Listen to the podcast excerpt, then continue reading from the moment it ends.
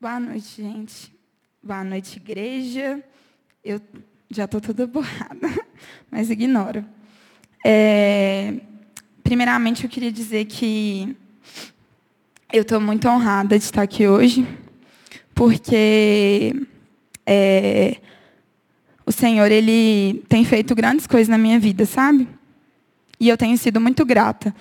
E essas grandes coisas não se comparam ao que eu vou falar para vocês agora, mas é na minha caminhada mesmo. E quando eu estava ali, ajoelhada, orando, eu me senti constrangida por Deus, sabe? Porque eu falei, Deus, eu, eu não mereço tudo que o Senhor tem feito por mim.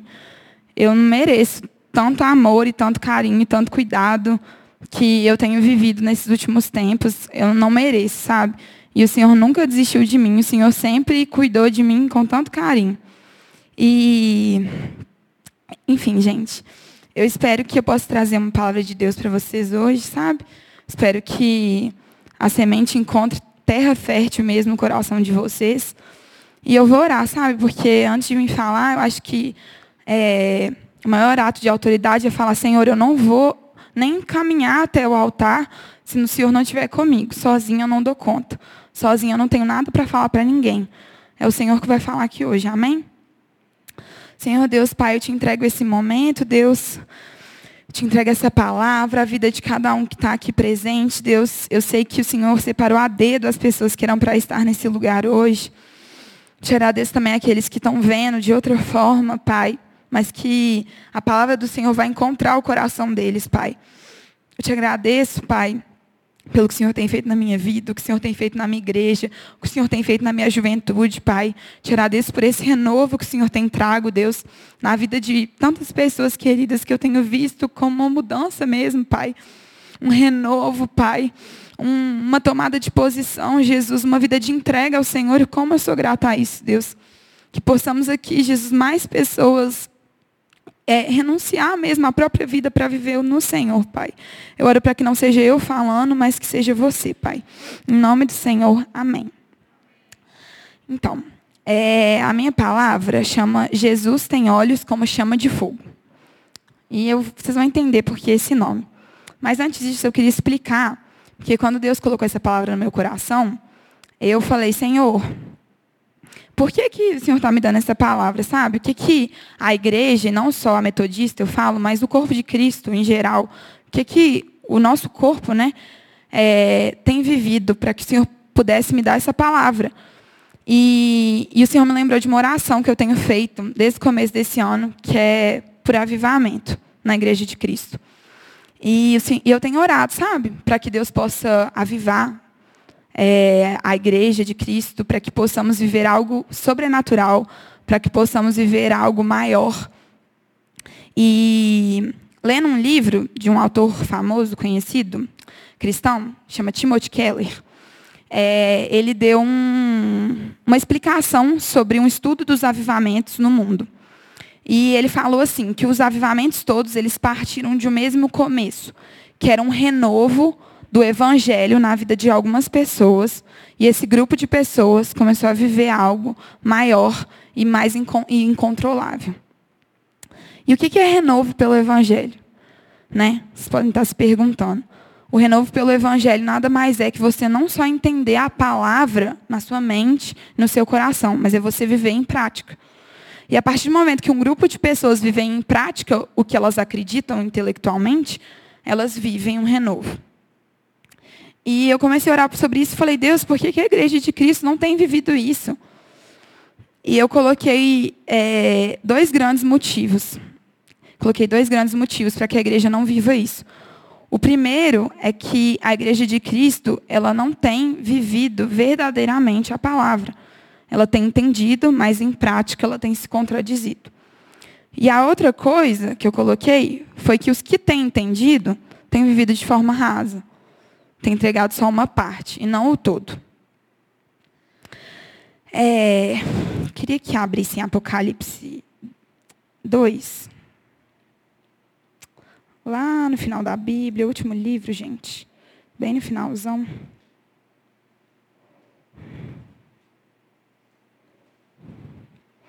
Ai, meu Deus.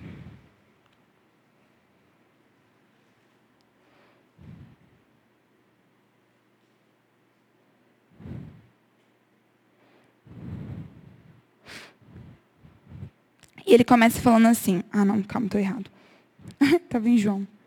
Ai, meu Deus. Calma aí, gente. É, pode ser é, é, é, Apocalipse 2, versículo 18. Por favor. Contextualizando, nesse, nessa passagem de Apocalipse 2, é, começa falando sobre as sete igrejas. É, estas são Éfeso, Esmirna, per, Pergamo, Pérgamo, é, Tiatira, Sardes, Filadélfia e Laodiceia. Então, em Apocalipse, essas sete igrejas elas foram comentadas, né? É, para que elas fossem tanto elogiadas nas coisas que elas estavam fazendo que eram boas, quanto exortadas nas coisas que elas estavam fazendo que precisavam melhorar. E, enfim, é, eu até coloquei aqui uma frase que assim, quem tem ouvidos ouça o que o Espírito diz às igrejas. Então, é como se fosse uma exortação não só para a igreja da época, mas para a igreja de hoje em dia, porque a gente repete erros que essas igrejas viviam. E eu vou iniciar falando sobre a igreja de Tiatira, que é uma dessas sete. Em Apocalipse 2,18 vai falar assim: Ao anjo da igreja em Tiatira escreve: Estas coisas diz o Filho de Deus, que tem os olhos como chama de fogo e os pés semelhantes ao bronze polido.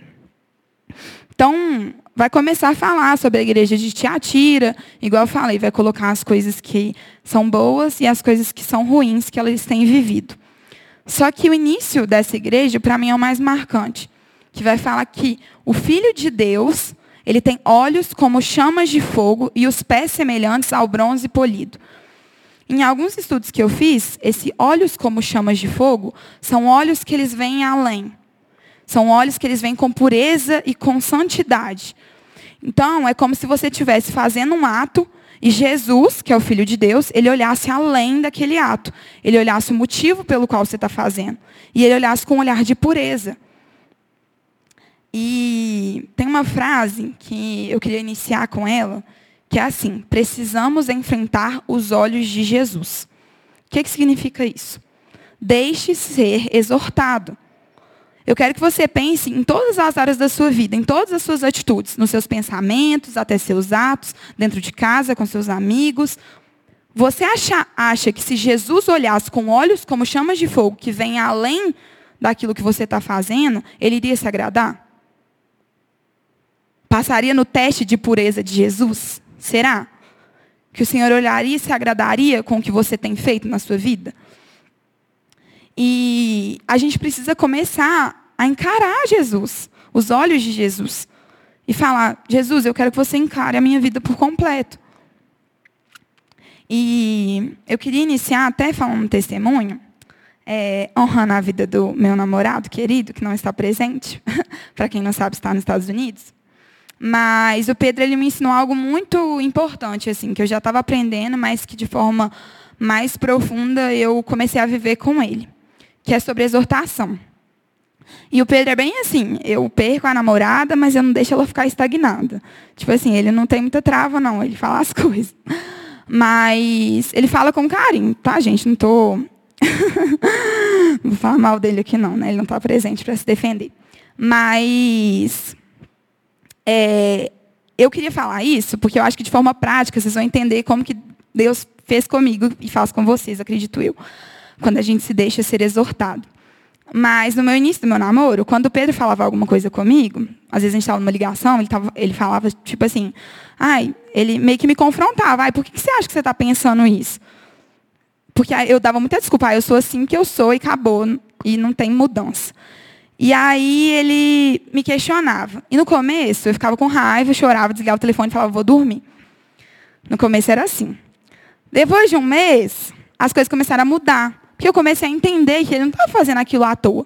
E era engraçado que ele insistia naquilo, ele não mudava o jeito de tratar comigo. Aí depois eu só revirava o olho, olhava para cima assim, ficava com raiva, mas outro dia mandava um texto, tipo, ah, entendi porque você falou isso, eu realmente estou errado.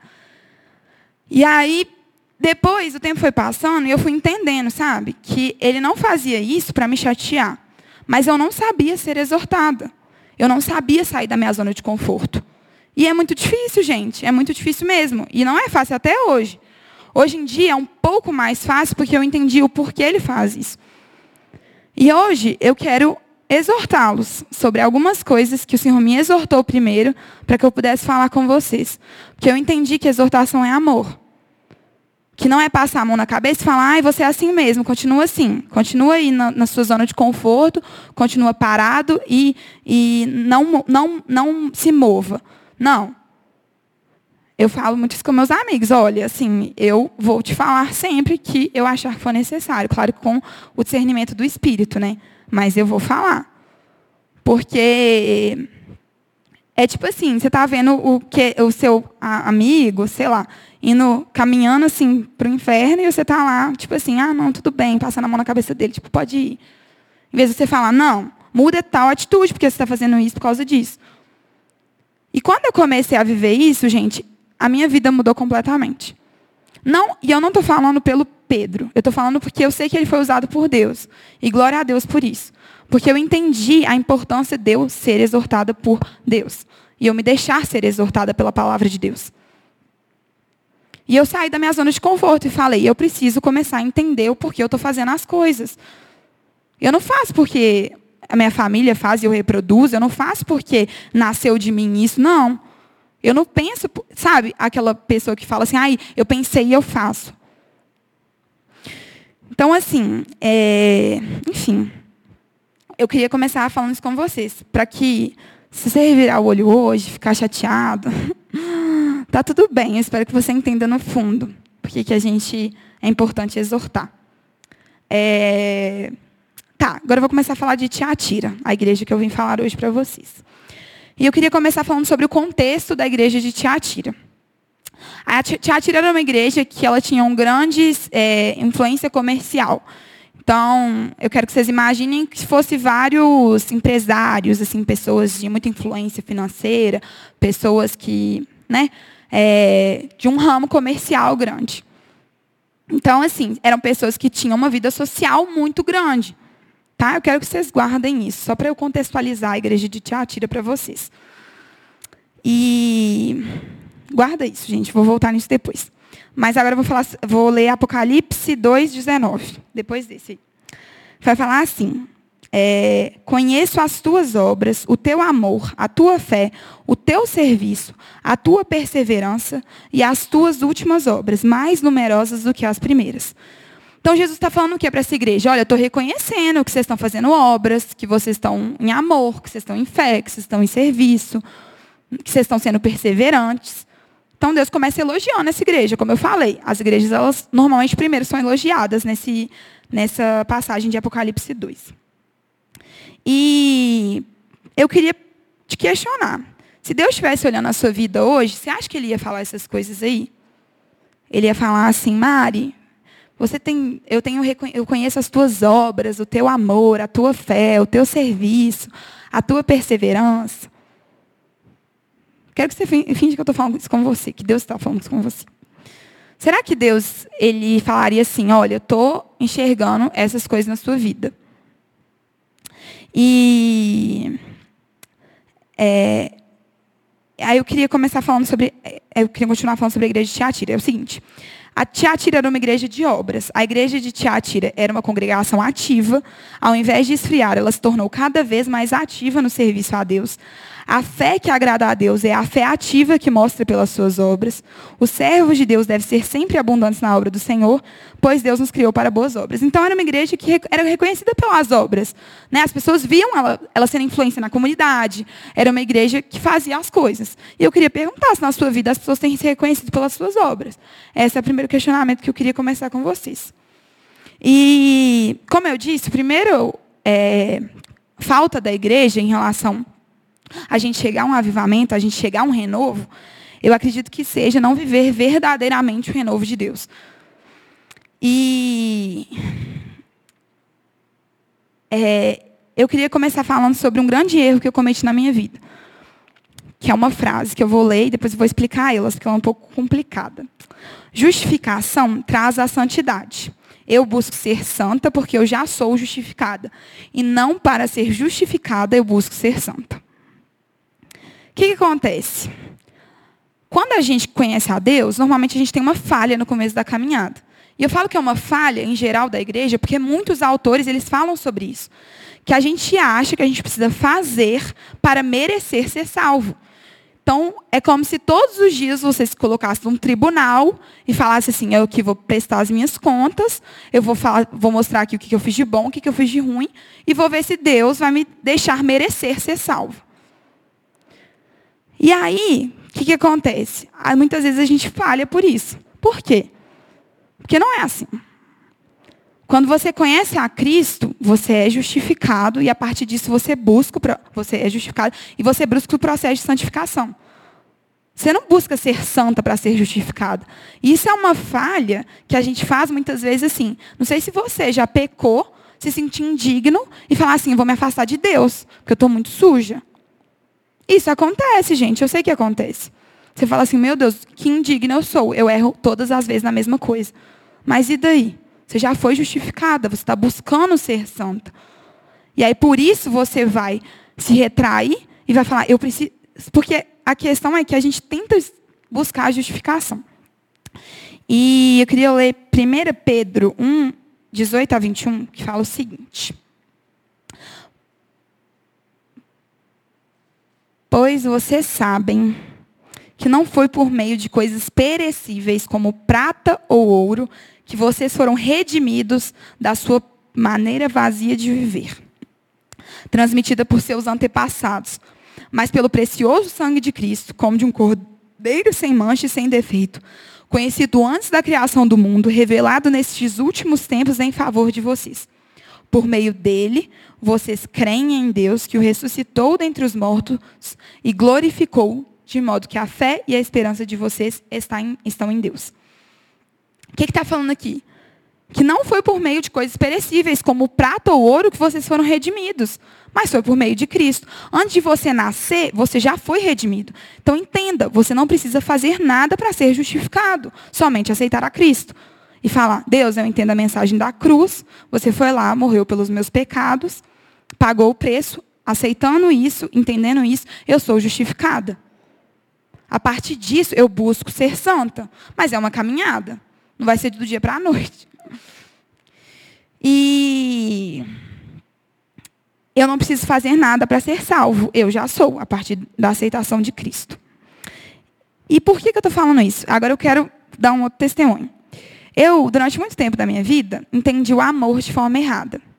Eu entendi que para ser amado, você precisava fazer. Você precisava fazer e você precisava estar o tempo todo. Então, nos momentos que eu não fazia, eu falava, eu não estou amando. E qual era o problema disso? Muitos. Eu vou chegar lá. Mas, o que, que acontecia? Por exemplo, com as minhas amizades. Quem é meu amigo há mais tempo sabe. Eu era compulsiva no dar. Eu tinha que dar o tempo inteiro, eu tinha que fazer o tempo inteiro. Se eu não estivesse fazendo, algo estava errado. E isso me machucava, porque eu falava, eu não estou amando essa pessoa. E diante disso, você pode olhar e falar assim, não, Isabela, mas é, quem olhava de fora falava assim, nossa, mas você é uma boa amiga, você está presente, você faz as coisas. Mas aí tem um grande erro, tanto no é, buscar ser justificado é, e tentando ser santo, quanto no, nessa questão que eu fazia o amor errado. Eu, dava, eu, eu amava as pessoas de forma errada. Qual que é essa questão? Uma palavrinha só. Motivação. A minha motivação estava errada. E eu era motivada, e quando você tem, busca ser justificado, você faz o quê? Você busca merecer a graça de Deus. Você busca merecer a graça de Deus. E quando eu, eu tentava é, meio que comprar as pessoas com meu amor, eu tentava ser amada pelo que eu estava fazendo. E eu sofria muito com isso. Sofri muito tempo da minha vida com isso. Porque assim, quando Deus não estava fazendo por mim, eu não me sentia amada. Quando minha, as coisas não estavam caminhando na minha vida, eu não me sentia amada, porque eu achava que amor estava atrelado ao fazer. Até entender, e, e às vezes você pode falar assim, não, Isabela, mas eu quero fazer para Deus, eu preciso fazer as coisas para Deus, eu preciso, eu preciso me doar para Deus, eu preciso servir a Deus. Beleza, que bênção que você pensa assim. Mas qual é a sua motivação? Se sua motivação for ser salvo, está errado. Mas se, e, e, e, essa é, que é a questão. Você buscar Deus por quê? Porque Ele faz por você e você faz por Ele? ou por quem ele é. E eu entendi que eu era amada não pelo que eu fazia, mas por quem eu era. E isso tira um peso, tira um peso de você fazer para merecer algo. E fica muito mais leve a caminhada, gente. Acredita em mim, se você em algum momento você se identificou com isso que eu falei, de você buscar a justificação, de você buscar ir para o céu, você buscar ser aceito, e não você fazer isso entendendo que você já foi e a partir disso você busca ser santo, é, é, tira um peso. Tira um peso das costas.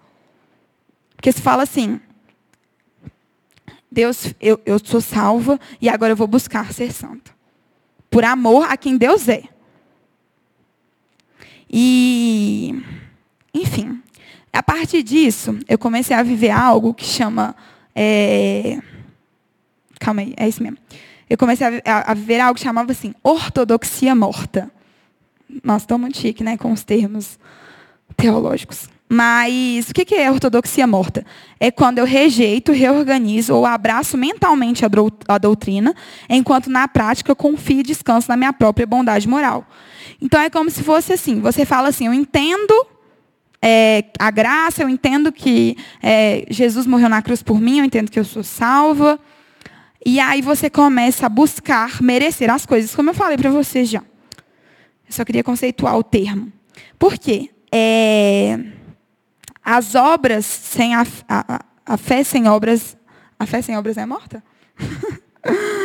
Enfim, é isso mesmo, gente, desculpa. Mas é essa frase mesmo que eu queria, eu pensei que eu estava falando errado. Mas a fé por sem obras é morta. E exatamente, a ortodoxia é morta. Por quê? Você tem fé, mas você não pratica. Então eu entendi, mas eu não praticava. Esse, é, esse foi isso que começou a acontecer. E, gente, isso é muito perigoso. Você saber uma coisa na mente e você não praticar isso.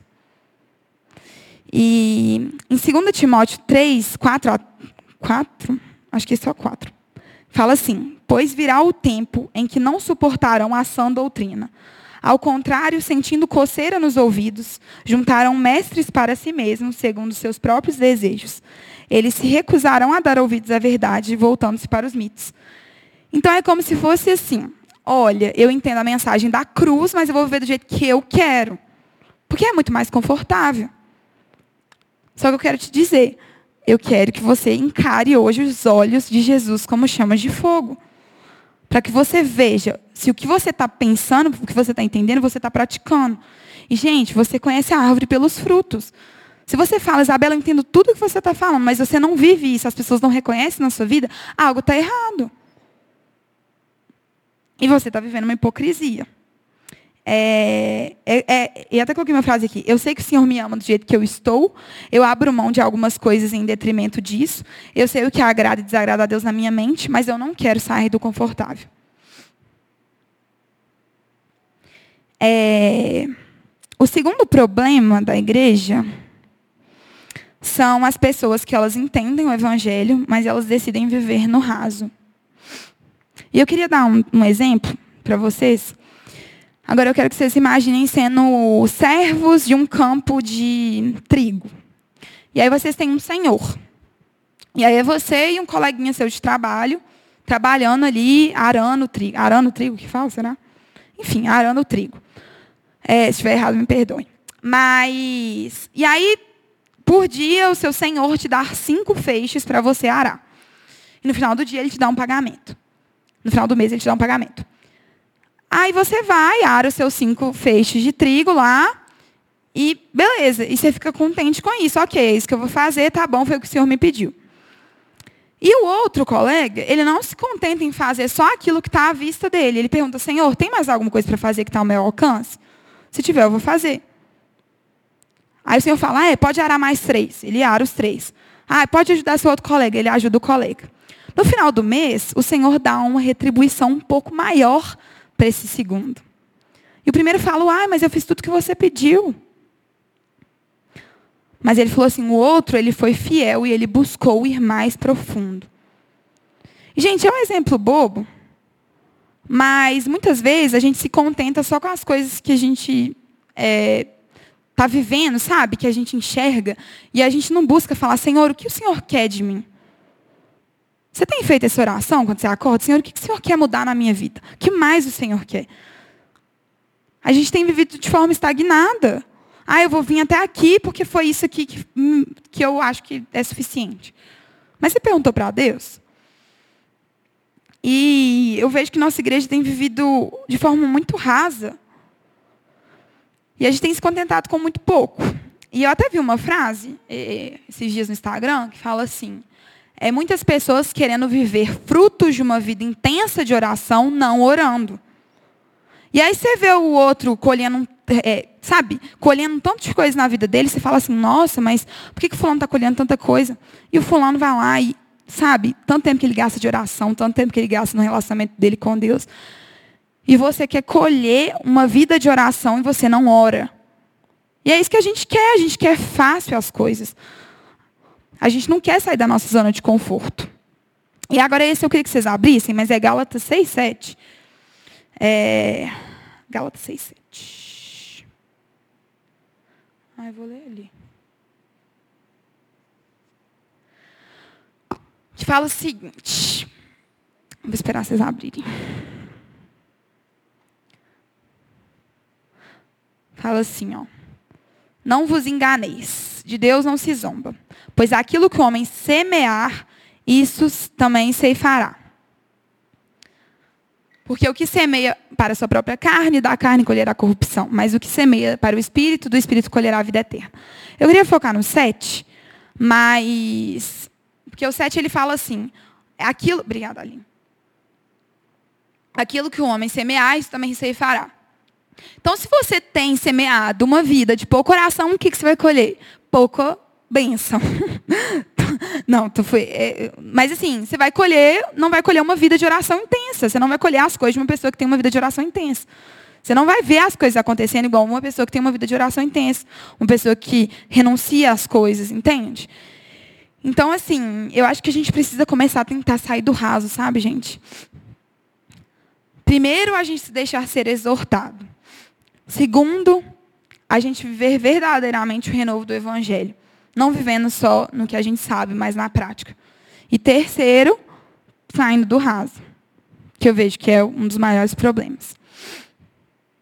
É, tá, agora eu vou voltar para Apocalipse 2, 19 agora.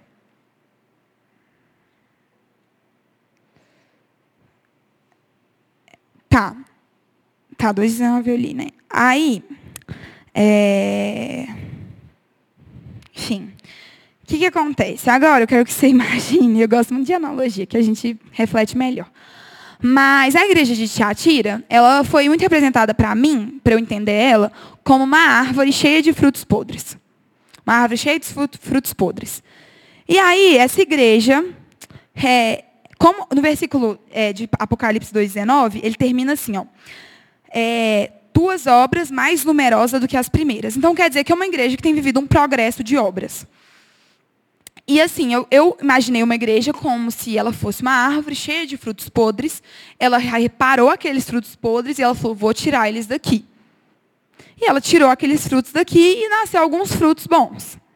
Poucos, mas nasceram. Nasceu o fruto do amor, nasceu o fruto da fé, nasceu o fruto do serviço, da perseverança.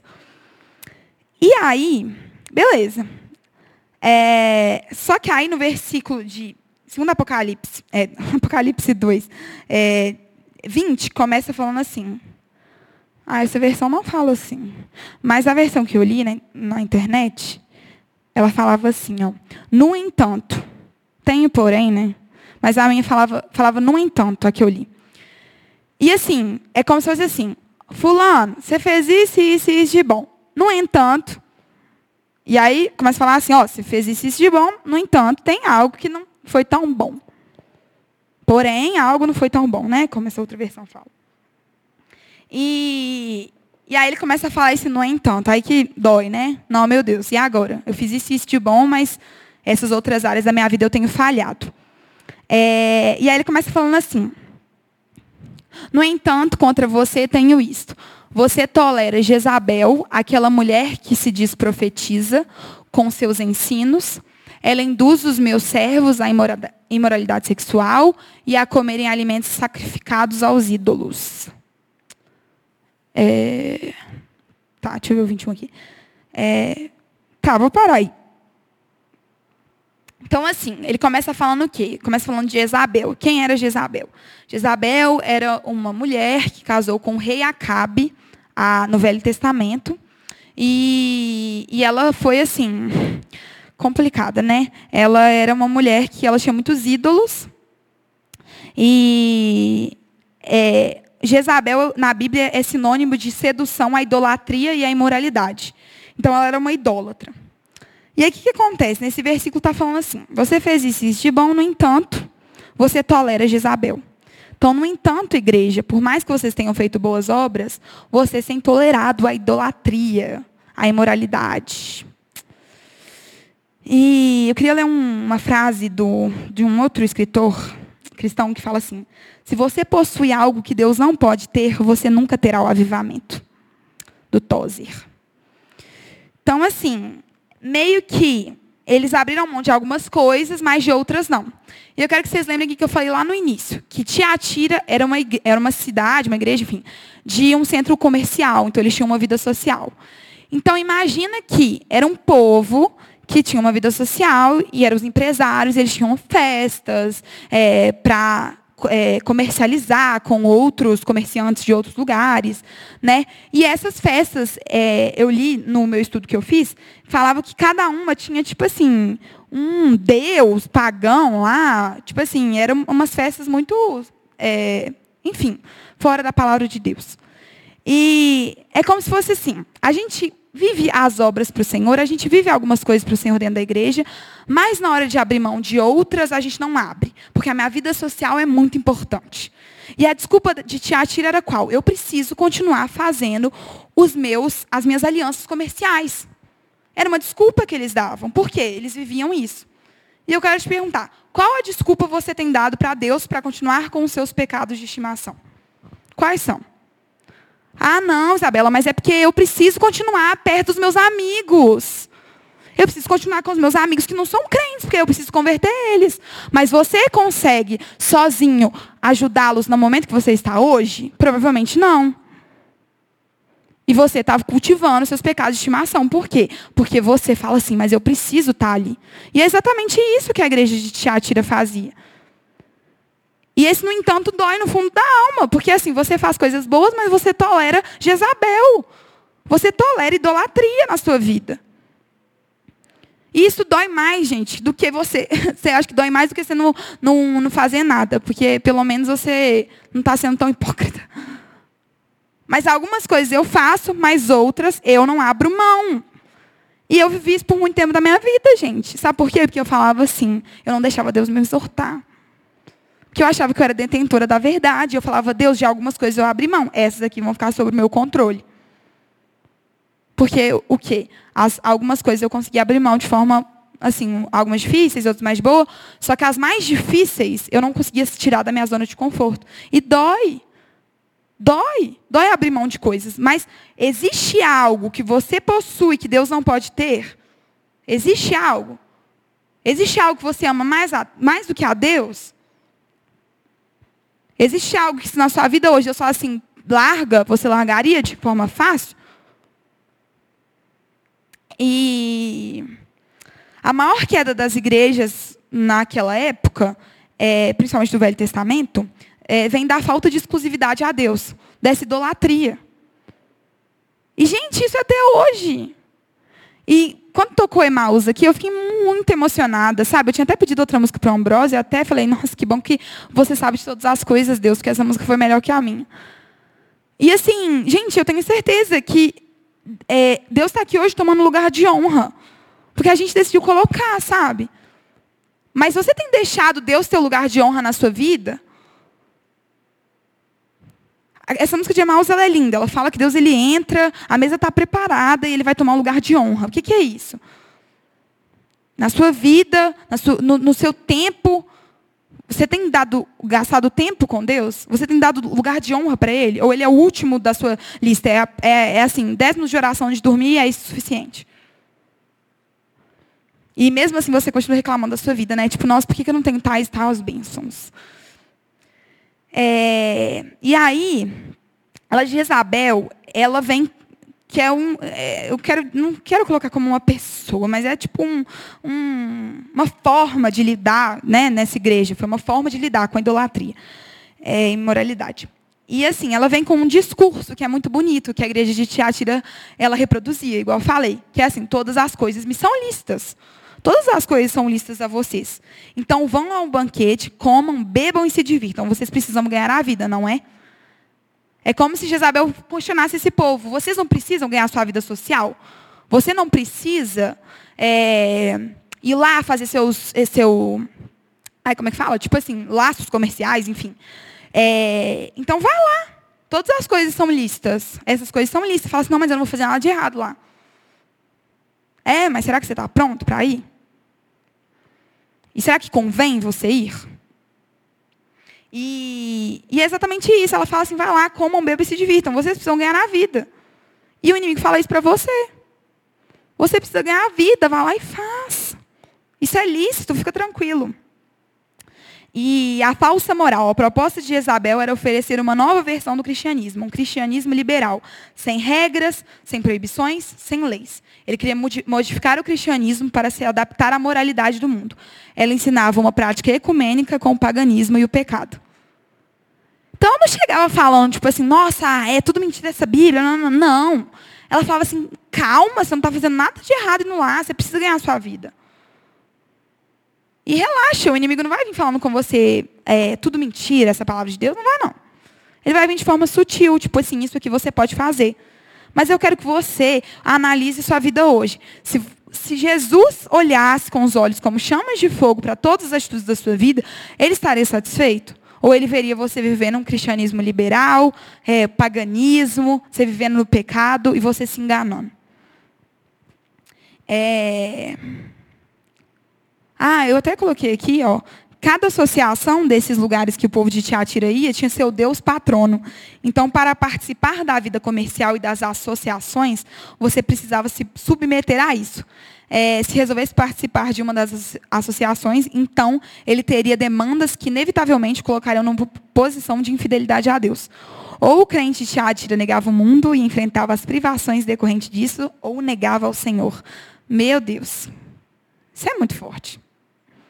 Ou o crente de Belo Horizonte, de, do Brasil, negava ao mundo, enfrentava as privações decorrentes disso, ou ele nega ao Senhor. Isso é muito duro. Sabe por quê? Porque é real. E ou você faz um, ou você faz outro. Ou você vive no morro, ou você vive no, no quente. Né? E Deus fala que vai vomitar os mornos, então, se eu fosse vocês escolher estar no quente. Mas, assim, gente, antes de eu falar tudo isso aqui, o Senhor me confrontou, sabe? Muito. Do tipo, quais coisas que eu vivo que muitas vezes eu não sei o que está por trás delas? De todas as coisas possíveis da sua vida, entende? E era tão bonito para eles, eu preciso fazer minhas relações comerciais, mas atrás disso tinha um Deus, patrono, que era, né, enfim. E ele e para participar disso você tinha que submeter. O que, que você tem submetido para você estar, é, é, tipo assim, se colocando no mundo? O que, que você tem submetido para se colocar no mundo? Isso é, isso é muito pesado, gente. É, enfim. E assim, é, eu queria falar até um exemplo aqui bíblico, mas eu queria falar sobre Pedro. Não sei se todo mundo aqui sabe da história de Pedro, mas quando estava chegando perto da crucificação de Jesus, né, que estava todo mundo tipo, ai, quem que conhece Jesus, né? Vamos é, falar mal deles também, matar eles também, e tal. Pedro ele foi um, um dos discípulos, né? E ele negou a Jesus três vezes. E Pedro me marca muito nessa história, porque quando ele negou Jesus as, as, três vezes, a primeira atitude depois na Bíblia, um pouco depois dele ter feito isso, é voltar para o lugar onde ele foi resgatado. Para quem não sabe, Pedro ele foi encontrado por Jesus pescando, ele era pescador. E aí Jesus fala, ah, lança a rede para o outro lado. Não, não, não, você não vai ser pescador de peixes, vai ser pescador de homens. E muitas vezes, quando a gente falha, a gente peca, a gente volta para o nosso lugar de origem. Tipo assim, nossa, é aqui que eu me identifico. E Pedro, ele volta para lá. Ele volta para lá. É, e assim, mas, e, e, é nesse lugar, e, é, e, por isso que é tão importante, para que a gente viva um avivamento, um renovo da igreja, você às vezes precisa voltar para o seu primeiro amor. Tipo, onde foi perdida a minha identidade? Onde eu comecei a viver esse paganismo? E é por isso que a gente é exortado, porque a gente pensa a fundo, por que, que eu comecei a fazer isso? Entendem? Tipo, se esse povo de Tiatira fosse questionar a vida deles, eles falarem assim, onde que eu perdi é, o, a, a, o, Deus ser o primeiro lugar da minha vida? E aí eles falarem, nossa, é no meu, na minha idolatria ao dinheiro. E aí diante disso eu comecei a me submeter a deuses. E aí diante disso eu comecei a ir em encontros é, para ganhar vida no comércio. E calma, eu preciso voltar a isso. E é, tá aí a importância de você se autoanalisar e de você não só viver fazendo as coisas sem pensar no porquê você faz. Existe uma motivação por trás. E isso eu falhava em amar as pessoas, porque eu fazia falando, é bonito, mas no fundo não é bom, porque a motivação está errada. E quando eu entendi isso, a minha vida mudou. Porque eu tirei um peso, porque eu fazia, porque eu precisava ser amada. E eu entendi que eu já era, sem precisar fazer. E e se essa igreja de Tiatira te lançasse a Deus, eu imagino que Deus falaria, filhos, vocês não precisam ficar fazendo uma ação comercial, eu vou te suprir com dinheiro, eu vou te suprir com trabalho, eu vou te suprir com o que você quiser. Se você abrir mão das coisas de Deus, Ele vai te suprir, gente. Nada que você passe é maior do que você aguenta. Mas você fica se enganando do tipo, meu Deus, eu não vou aguentar viver sem isso, eu preciso do meu trabalho. Às vezes você está me achando louco aqui. Como é que você está falando para um povo que é, é empresário largar a vida de empresário e não ir nesses lugares? Mas Deus é um Deus de loucuras. Se você quer viver de forma profunda, você precisa abrir mão. Você precisa fazer isso que eu falei. Ou o crente nega o mundo, enfrenta as privações, ou ele nega ao Senhor. Mas não, Isabela, é loucura um empresário largar as relações comerciais dele. Mas para Deus não é. Porque ele falou assim: esse filho está negando tudo, ele está se privando das coisas que para o mundo são loucura, mas que para mim fazem todo sentido. E por eles estarem me servindo, algo grande vai acontecer. Eu vou chegar lá. Então, se você está perdido em alguma coisa da sua vida, que você não entende onde você se perdeu, você fala, Isabela, o Senhor não tem tomado lugar de honra na minha vida eu tenho, de alguma forma, tirado ele. E eu tenho ficado com medo, receoso de abrir mão disso da minha vida. Eu tenho ficado receoso. Então analisa por que, que você está fazendo isso. Qual é a sua motivação? É ser aceito pelas pessoas, pelo seu grupo de amigos? É não, não, é não ser exortado, não ouvir uma palavra dura? Algo, algo te trava para você não avançar no processo. Você precisa saber o que, que é. Para que você ore em cima disso, para que você mude isso e para que você cresça. É, vou continuar. É, Apocalipse 2, 20. Tá. Aí depois continua falando assim, 21. É, deixa eu ler ali, porque eu acho que vai ser melhor. Não vou ler aqui mesmo. Dê-lhe tempo para que se arrependam. É, ela, todavia, não quer arrepender-se da sua prostituição. Eis que a prostro de, de cama, é, bem como a, em grande tribulação, os que ela adulteram caso não se arrependam das obras que ela incita. Matarei os seus filhos e todas as igrejas conhecerão que eu sou aquele que sonda mentes e corações, e vos darei a cada um segundo as vossas obras.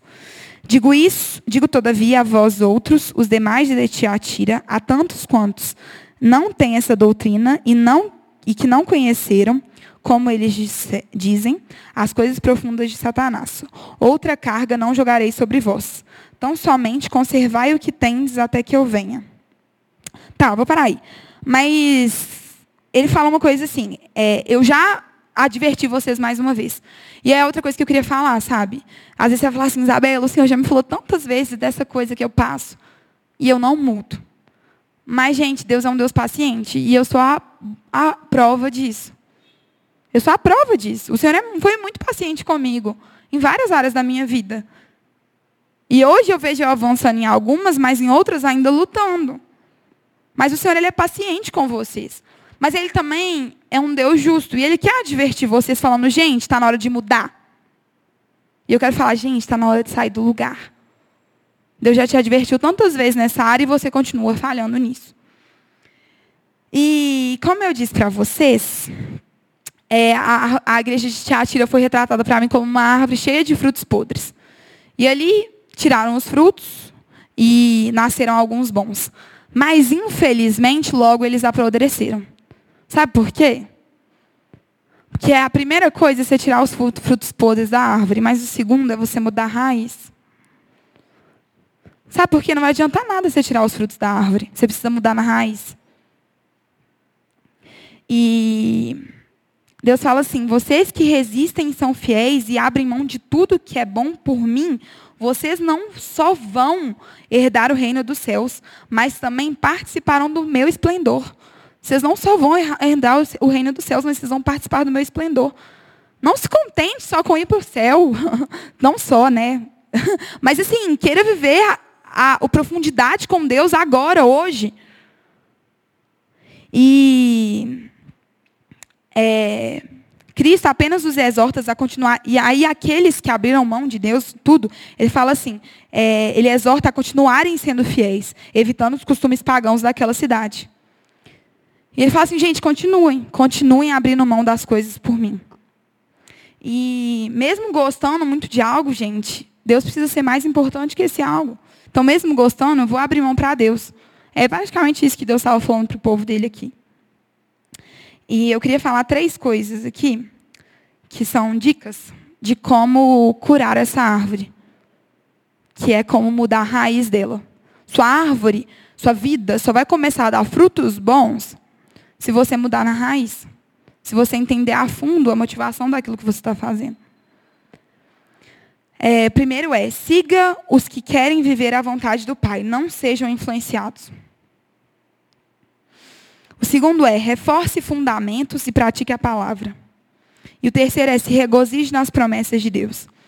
Esses três foram coisas que eu extraio através da, da, da, de Apocalipse 2, 18, da igreja de Tiatira. Primeiro, sigam os que querem viver a vontade do Pai. Você tem seguido quem? Quem tem sido o seu as pessoas que você confia as suas coisas, a sua vida? Então, siga aqueles que, que querem viver a vontade do Pai, gente, porque é muito fácil ser influenciado. Muito fácil mesmo. Igual eu falei, ou você, o crente escolhe negar o mundo, ou ele enfrenta as privações decorrentes disso. E uma das privações, infelizmente, principalmente no começo da caminhada, é não seguir as pessoas que não condizem com as coisas que você quer viver.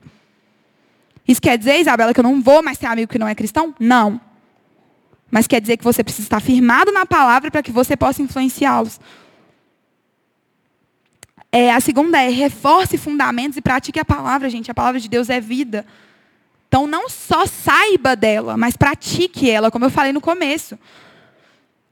Que a ortodoxia morta é você saber, mas você não praticar. E a gente conhece a árvore pelos frutos. Então, se você não está praticando, nós sabemos, de uma forma ou de outra. Que a gente não tem visto fruto na sua vida, algo está errado. E assim, gente, os frutos, eles não, não só vê assim nitidamente, mas você vê na sua vida. Compara a sua vida um ano atrás. Na sua casa está igual? Nos seus amigos está igual? No seu trabalho está igual? Na sua escola barra faculdade está igual? Seus relacionamentos estão iguais? Ou não? Entende? Você tem pro progredido? Você tem melhorado como pessoa? Você tem visto as coisas que as pessoas têm falado sobre você e você tem se deixado ser analisado? Ou você é aquela pessoa que fala assim, eu não posso ser exortado porque eu já sou bom demais? Eu era assim. E eu não deixava as pessoas, muito menos Deus, entranhar na minha mente, nas minhas atitudes. Igual eu falei do meu testemunho com Pedro. Ele insistiu comigo todos os dias. Eu falava assim, gente, é muito amor mesmo. Porque ele insistia tanto. Eu falava assim, eu não me aguentaria. E ele falava. E hoje tem coisas que ele testificou na minha vida, que foi coisas que ele começou através de, de Deus através dele, óbvio, mas que eu mudei hoje em dia. E as quatro coisas práticas que eu queria falar também é assim: ouça o que Cristo lhe diz, deixe-o examinar você, busque o seu perdão e a sua salvação. A sua salvação, tá, enfim, seu perdão. Saia daqui buscando crescer em fé, esperança e amor. E quando eu falei sobre os olhos como chamas de fogo, e queria recapitular com vocês, é, Deus ele é visto na, na Bíblia como um fogo consumidor. Então, que esse fogo possa lastrar a sua vida hoje. Sabe o que eu orei para Deus? Eu falei, Deus, que seus olhos, como chama de fogo, possam queimar as, as coisas que estão impuras na minha vida. Eu imaginei naquele aquele óculos que você coloca, você fica, sei lá, em 6D, 7D, 8D, sei lá, que você vê as coisas parecem estar na sua frente, sabe? Aquele, aquele trem meio estranho, meio de. Né, da, da nossa geração. Mas eu imaginei, tipo assim, um, os olhos, de, como chamam de fango de Deus, olhando para as coisas da minha vida. E eu falei, queima o que você vê. E eu falei, vai doer? Vai, mas eu sei que eu preciso é, negar o mundo para que eu possa viver o Senhor com mais intensidade. E saia do evangelho raso que você vive, sabe? Deixe os olhos de Jesus queimarem sobre as suas vontades. Seja exortado e tome uma posição hoje. Essa é a minha vontade aqui hoje, que vocês possam se deixar ser exortados, tomarem posição na vida de vocês hoje e arrepender, sabe? Arrependam-se, arrependam-se, arrependam-se, arrependam-se, mais uma vez arrependam-se. Porque o Senhor não desiste de vocês. E, e como cantou a segunda música, que é muito boa também, eu gosto muito, fala que faz uma pergunta: se eu não for, quem irá? E eu quero que você hoje chame a responsabilidade para você mesmo. Fala assim: a responsabilidade é minha. Eu queria que o povo do louvor subisse, por favor. Mas eu quero que você chame a responsabilidade para você hoje, sabe? Fala assim, Deus, eu cansei de jogar desculpa e ser vítima da minha própria realidade, do tipo, ai, mas minha vida é muito sofrida, muito difícil. Eu falava muito isso, sabe? Me colocava como vítima da situação. E eu falei, não, eu cansei disso. Eu cansei. Hoje eu preciso tomar posição. Eu preciso mudar as coisas que não passam pelo radar de pureza do Senhor. Eu preciso mudar a minha atitude. E eu queria que você abaixasse sua cabeça fechasse seus olhos, refletisse um pouco, sabe? Se essa palavra de alguma forma falou com você. O louvor vai tocar uma música, mas eu quero que você pense, sabe? Se hoje você precisa tomar uma posição na sua vida. Se você tem. Se você tem ficado muito na zona de conforto se você não tem deixado Jesus te exortar com os olhos de chama de fogo, se esses olhos de chama de fogo eles te amedrontam de alguma forma, porque alguma área da sua vida ainda precisa da pureza de Deus tomando conta. Se você precisa largar a ortodoxia morta de saber a verdade e continuar praticando uma hipocrisia. E eu também queria que você pensasse se você tem dado muitas desculpas, sabe, para que esses pecados que você conserva, eles continuem na sua vida. E eu queria fazer um apelo aqui hoje, sabe? Para que no seu lugar, se você entende e, gente, não é vergonha, sabe? Porque deixar ser exortado por essa palavra, por Deus, no caso, que eu creio que falou isso para vocês hoje. Se você acha que você precisa tomar posição de alguma coisa na sua vida, se você acha que você precisa abandonar alguma coisa, eu quero que, no seu lugar mesmo, você levante a mão, o Senhor vai ver. Eu não estou aqui para julgar ninguém, gente. Quantas vezes já fiz isso e eu preciso fazer isso várias vezes. Quase todos os dias durante o louvor, eu quero que você levante sua mão de forma humilde mesmo, falando assim, Senhor, preciso tomar posição. E eu vou orar, sabe? Senhor Deus, Pai, eu oro e te agradeço por essa palavra. Te agradeço, Senhor, por isso que o Senhor colocou no meu coração, Pai. Deus, eu clamo, Pai, e eu anseio para que esse corpo de Cristo, Deus, anseio também viver um avivamento verdadeiro. Um alastramento do Teu Espírito, sabe, nas nossas vidas, na nossa igreja. Pai, eu oro para que mãos sejam levantadas aqui hoje, não, não sabe, Pai, para que não só entendendo, mas tomando posição verdadeiramente no coração, falando, Senhor, eu preciso. Fala com Deus, sabe? Fala, Deus, essa é a minha área e eu preciso tomar posição nela. É isso que eu tenho dado de desculpas para o Senhor. Eu não tenho deixado de ser exortada nessa área. Então, irmão, eu quero que, se verdadeiramente você entendeu isso, você levante sua mão, sabe? E eu creio que a igreja de Cristo vai viver um avivamento verdadeiro, sabe? Porque daqui vão sair pessoas que vão verdadeiramente querer um renovo do evangelho, Pai, que não vão só entender a tua palavra, mas vão viver na prática, Deus. Eu creio que aqui vão sair pessoas, sabe, Jesus, que vão deixar e negar e viver as privações do, do mundo, Pai. As privações, sabe, Jesus? Negar o mundo, Pai, para viver o Senhor verdadeiramente, não negar a Ti, Pai. Eu creio que daqui, Deus, vão sair pessoas, Jesus, que hoje vão mudar alguma coisa da história delas. Em nome do Senhor, Deus.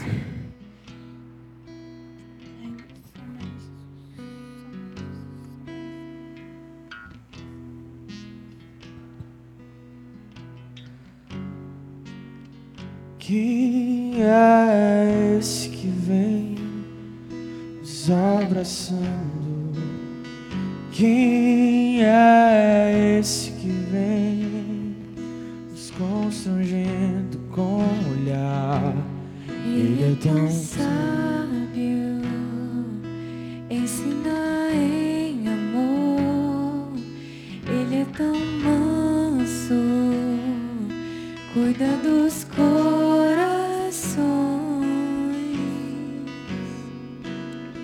Quem é esse que vem nos abraçando? Quem é esse que vem nos constrangendo com o olhar? Ele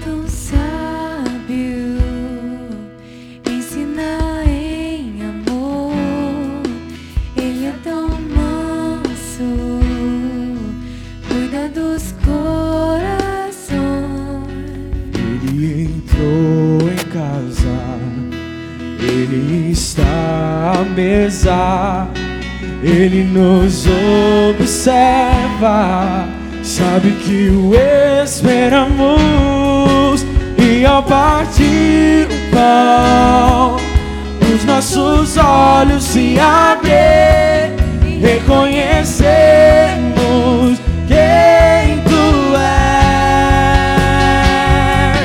ao som da tua voz, os nossos corações queimam de amor, queimam de amor. E ao partir o pão, os nossos olhos se abrem, reconhecemos quem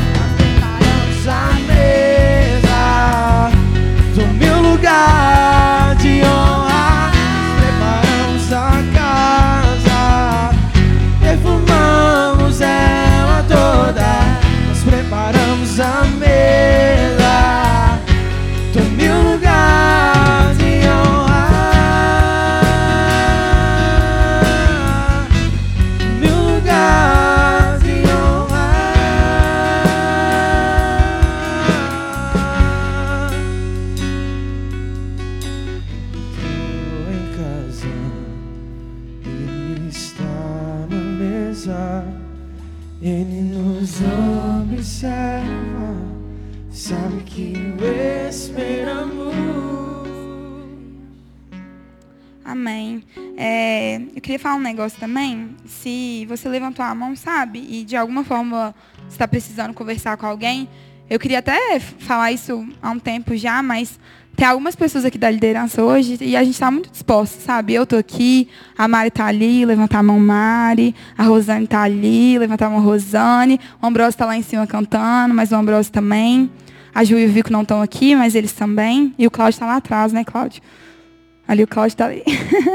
então, se de alguma forma você precisa de algum suporte de oração, também o Léo e a Aline, que estão aqui na frente. Levantar a mão, Léo e a Aline.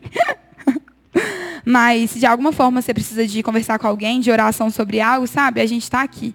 E a gente quer orar por você. A gente quer te abençoar, a gente quer caminhar com você. E eu falo isso porque a gente está realmente disposto, sabe, a orar pela sua vida. E, e eu quero orar, sabe, por aqueles que levantaram a mão, ou se de alguma forma no coração entenderam, sabe, que, é, que algo o Senhor falou com você hoje. E glória a Deus por isso, glória a Deus pela sua coragem, pela sua tomada de posição no dia de hoje. O Senhor, Ele quer honrar você por isso. Senhor Deus, Pai, eu quero orar por cada um hoje que entendeu, sabe, Pai, que precisa tomar posição em alguma área da vida, Deus. Que precisa realmente, sabe, Jesus, entregar algo para o Senhor que ainda não foi completamente entregue, Deus. Senhor, eu peço para que verdadeiramente, Deus, eles possam viver um renovo do Senhor, Deus eles possam caminhar, Deus, é, primeiro entendendo que são justificados e depois se santificando dia após dia. Senhor, eu oro para que o Senhor realmente faça mudança de vida na vida dessas pessoas. E eu oro para que a partir disso a igreja de Cristo, não só a metodista, mas como a igreja de forma completa, ela viva um avivamento, sabe, Deus? Ela vive um descontrolar da tua presença, do teu espírito em nossas vidas, porque é a melhor coisa do mundo, é o Senhor aqui com a gente, Pai. Então, Deus, tome o seu lugar de honra, Deus, nas nossas vidas, na vida dessas pessoas, Pai. Em nome do Senhor, amém.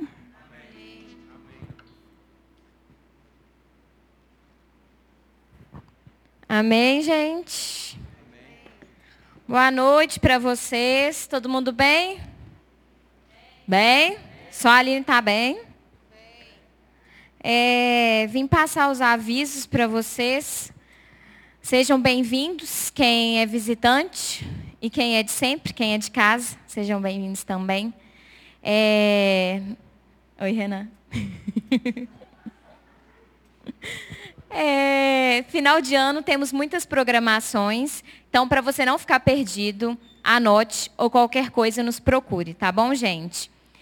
É, de um tempo para cá, a gente reformulou as células dos maiores de 18, que não estavam acontecendo nesse período de pandemia.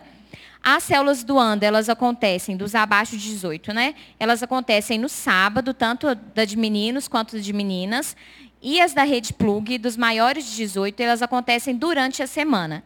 Então, nós temos células terça, quinta, sexta, e agora a gente abriu uma célula de homens no sábado. Então, a de terça, quinta e sexta são células é, mistas, homens, mulheres, e no sábado a gente tem uma só de homens, tá? Então, se você não está inserido em células, se você quer se aproximar de outras pessoas, você quer crescer com o corpo, procura uma célula, tá, gente? Qualquer coisa vocês podem falar com a Bela, qualquer um de nós, que a gente vai te orientar. Talvez uma célula mais perto da sua casa, um dia compatível na sua agenda, tá? É, nós temos dois encerramentos. Isso não quer dizer que nós vamos ficar distantes, mas nós queremos comemorar, confraternizar junto aquilo que Deus fez ao longo do ano e nos preparar para o ano que vem. Então, a gente vai ter, dentro da juventude, o encerramento dos maiores de 18 e menores de 18. O dos menores de 18 vai acontecer no dia 10, sexta-feira, 10 de dezembro. É 35 reais. A galera aí para fazer inscrição Vou falar os nomes que eu sei. Isaac, Paulinha está aí, Alice está aí. Então, se você não fez sua inscrição, façam com eles ou qualquer uma outra pessoa do Under. E a inscrição vai até dia 8 de dezembro. Então, não fiquem de fora. E dos maiores 18 será no dia 11, no sábado. Como você, é, a gente já tinha estipulado um valor que seria 100 reais, nós iríamos ficar de sábado a domingo. Mas final de ano é apertado, a galera tem muitos compromissos e às vezes falta dinheiro. A gente preferiu dar uma mudada. Então fiquem atentos, gente. Maiores de 18, o encerramento vai ser só no sábado. Então nós vamos chegar lá de manhã, vai ter café da manhã, nós vamos ter um culto, vamos almoçar, vamos ter uma programação durante a tarde e vamos embora às 17 horas lá do sítio da igreja, em Esmeraldas, a sede campestre. E aí a gente conseguiu pelo valor de 60 reais. Alguma das, algumas pessoas já fizeram inscrição. Então, se você fez inscrição e nos passou 100 reais, a gente vai devolver o dinheiro. E quem ainda não fez, tá por 60 reais, gente. Então, não existem mais desculpas. O domingo está liberado, ficou mais barato. E se você não tem condições financeiras de ir, Converse com a gente, tá bom? A gente tenta dar um jeito, a gente vende alguma coisa, mas o importante é a gente estar tá junto como corpo, tá? Então, menores de 18, dia 10, sexta-feira, maiores de 18, sábado, dia 11 de dezembro. É, e as duas são os dois eventos de encerramento, inscrição até dia 8 de dezembro. Não deixa para fazer de última hora, a gente tem que pagar alimentação, então colabora com a gente, tá, galera? Nós temos também um culto de aniversário da IMC, que vai ser no dia 19 do 12. Então, no dia 19, vai ter um culto de aniversário, vai ter uma programação durante a tarde. Semana que vem a gente vai passar maiores informações, vamos juntar algumas pessoas para a gente fazer alguma coisa legal da juventude no dia. Então, já reserve esse domingo eu sei que às vezes é difícil, é mais complicado domingo, mas a gente está avisando com antecedência. Então, dia 19 é uma data muito importante para a gente estar tá com a igreja toda, com o pessoal do culto de domingo, para a gente glorificar a Deus junto. É a igreja que Deus colocou vocês, então eu tenho certeza que é muito importante a presença de vocês no dia 19. E o nosso último culto será no dia 18 de dezembro. Depois nós retornaremos em janeiro. Então, dia 18, nosso último culto. É... culto de sábado da juventude. Isso. Nosso último culto da juventude desse ano é dia 18 de dezembro. Depois a gente vai colocar nas redes sociais a programação, porque é muita coisa. E a gente manda também nos grupos de WhatsApp, tá bom? Pelas células, para ficar mais fácil. E quem puder estar aqui amanhã, vai ter um culto super legal. A gente vai ter a presença do Beto Tavares no louvor e a esposa dele, a Raquel, vai ministrar a palavra para a gente no culto de domingo. Então, vai ser bem legal, eles vão apresentar o livro deles. O culto de domingo começa às 10h40. Então, se, você, se vocês têm disponibilidade, estejam amanhã também com a gente. Eram esses avisos, depois a gente manda nas redes sociais. E só reforçando aquilo que a Bela falou. Se Deus tocou no seu coração, se você está passando por alguma dificuldade, não passe os problemas sozinhos. Nós somos um corpo, nós amamos a vida de vocês. Vocês têm um amigo aí do lado que também ama a vida de vocês. Procure ajuda. Não enfrente as batalhas da vida, situações difíceis sozinhos. E também compartilhem as alegrias, que isso é importante para fortalecer a igreja. E se você é a pessoa do que o Mateus falou, que Deus tocou no coração dele, que precisava dessa mudança, precisava ouvir essa palavra, procura a gente também, para a gente poder conversar com você. Mas era isso. Vamos levantar para a gente orar para encerrar?